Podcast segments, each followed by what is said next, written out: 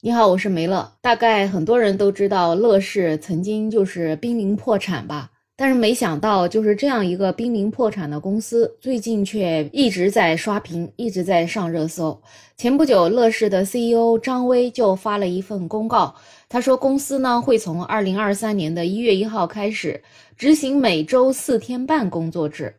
这一下子，乐视的员工就成为了很多打工人的羡慕。有不少的网友就说：“乐视你还招人吗？”但是呢，也有一些网友就担心，减少了工作时间，那会不会也降低工资呢？那在前两天啊，乐视的负责人也回答了网友的这个疑惑。一月十号的时候，乐视市场部的负责人对记者说：“公司工作制度的调整是面向乐视超过四百名的所有员工。”目前呢还在逐步的完善中，但是肯定不会影响到工资和奖金，也不会出现变相的减薪。乐视员工的薪资福利还是会依照原来的标准来执行的，而且他们还强调，他们做这样的调整也只是想提升员工的幸福感和认同感。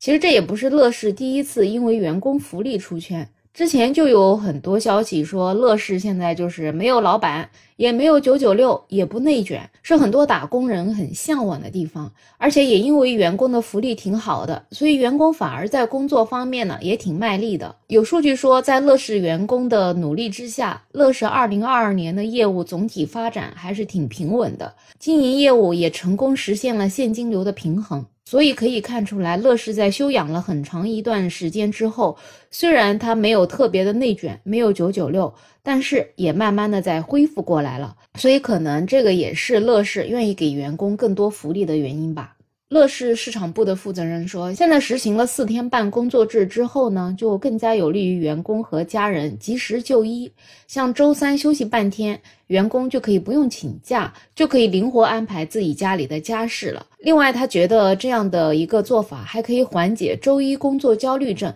那周三休息半天，就等于说你在一周繁忙的工作当中，还有这样一个缓冲的时候，这样员工就可以出去跑跑步啊、健健身啊，或者进行一些其他的娱乐活动，都能够缓解工作中带来的焦虑。其实对于乐视这样的做法，我还是蛮有一点点感触的，因为我之前有那么一份工作，我其实每周工作就是四天的时间。我一般就是周一、周二上班，然后周三休息一天，然后周四周五再上班。因为有周三的这一天休息啊，我就感觉整个工作一点都不累。因为感觉你做的很累的时候，中间正好又能够休息缓解一下，所以反而提高了我工作日的工作效率。当然，我不知道是不是每一个岗位都适合这样的工作，但是从我个人的角度来看的话，我就觉得这样子一个工作安排，可能真的能够提高自己的工作效率。对于乐视这样的神仙操作啊，从一月三号开始，就有很多很多网友涌入了乐视的直播间要求职，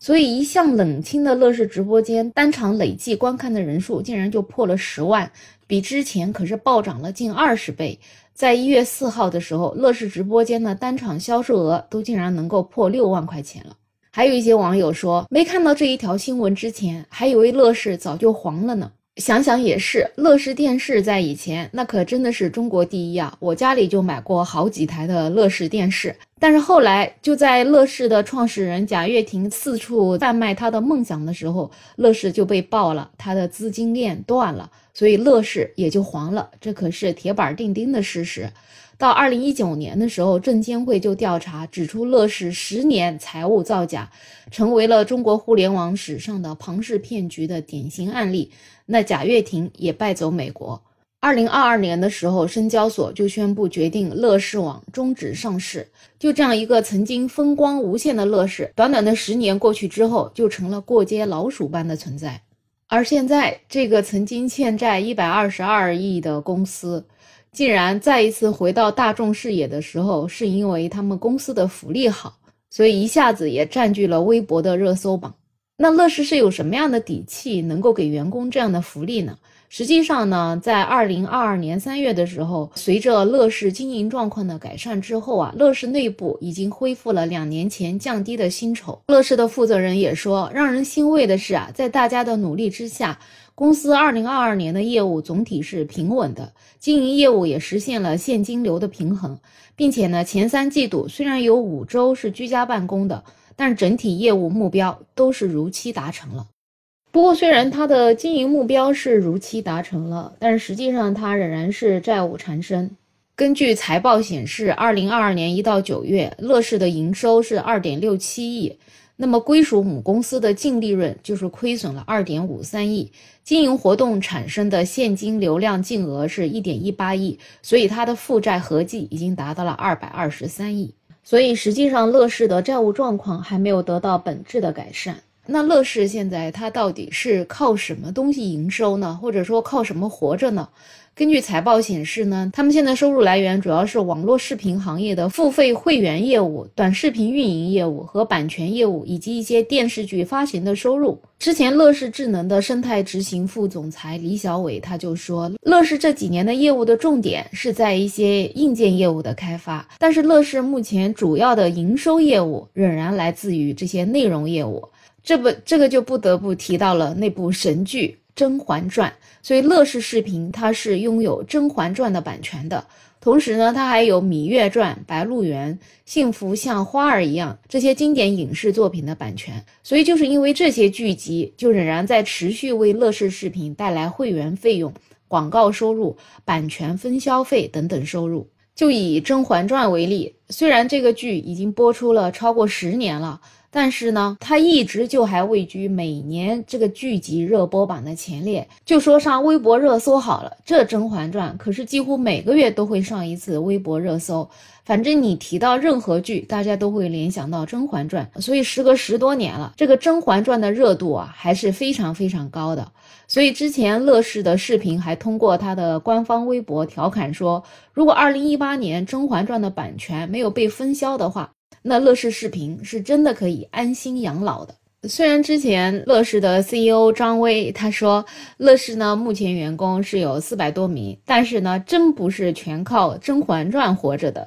他说，乐视视频和乐视电视都有各自的会员和广告收入，这是持续多年的传统收入。另外呢，乐视视频目前还有跟其他第三方合作的 MCN 小程序等等这些收入。乐视电视也有智能硬件的收入。《甄嬛传》确实是有一些收入的，但还不足以支撑四百个人的公司。我觉得这个话里话外的意思，其实《甄嬛传》应该还是为公司的收入起到了很大的作用。所以有一些网友就是戏称啊。这个乐视实行四天半的工作制，全靠甄嬛保乐视一生的荣华富贵。所以呢，说实话，我也是挺羡慕乐视的。如果有条件，谁不想拥有一个四天半工作制的工作呢？大家的生活真的已经挺辛苦了，把自己所有的时间都投入在那么一份养家糊口的工作上面，真的不知道人活着的意义到底是什么。就希望未来能够有越来越多的公司在保证双休的基础之上，慢慢的也给它调节成这种四天半，甚至是四天的工作制，兴许能给企业本身一个不一样的未来呢。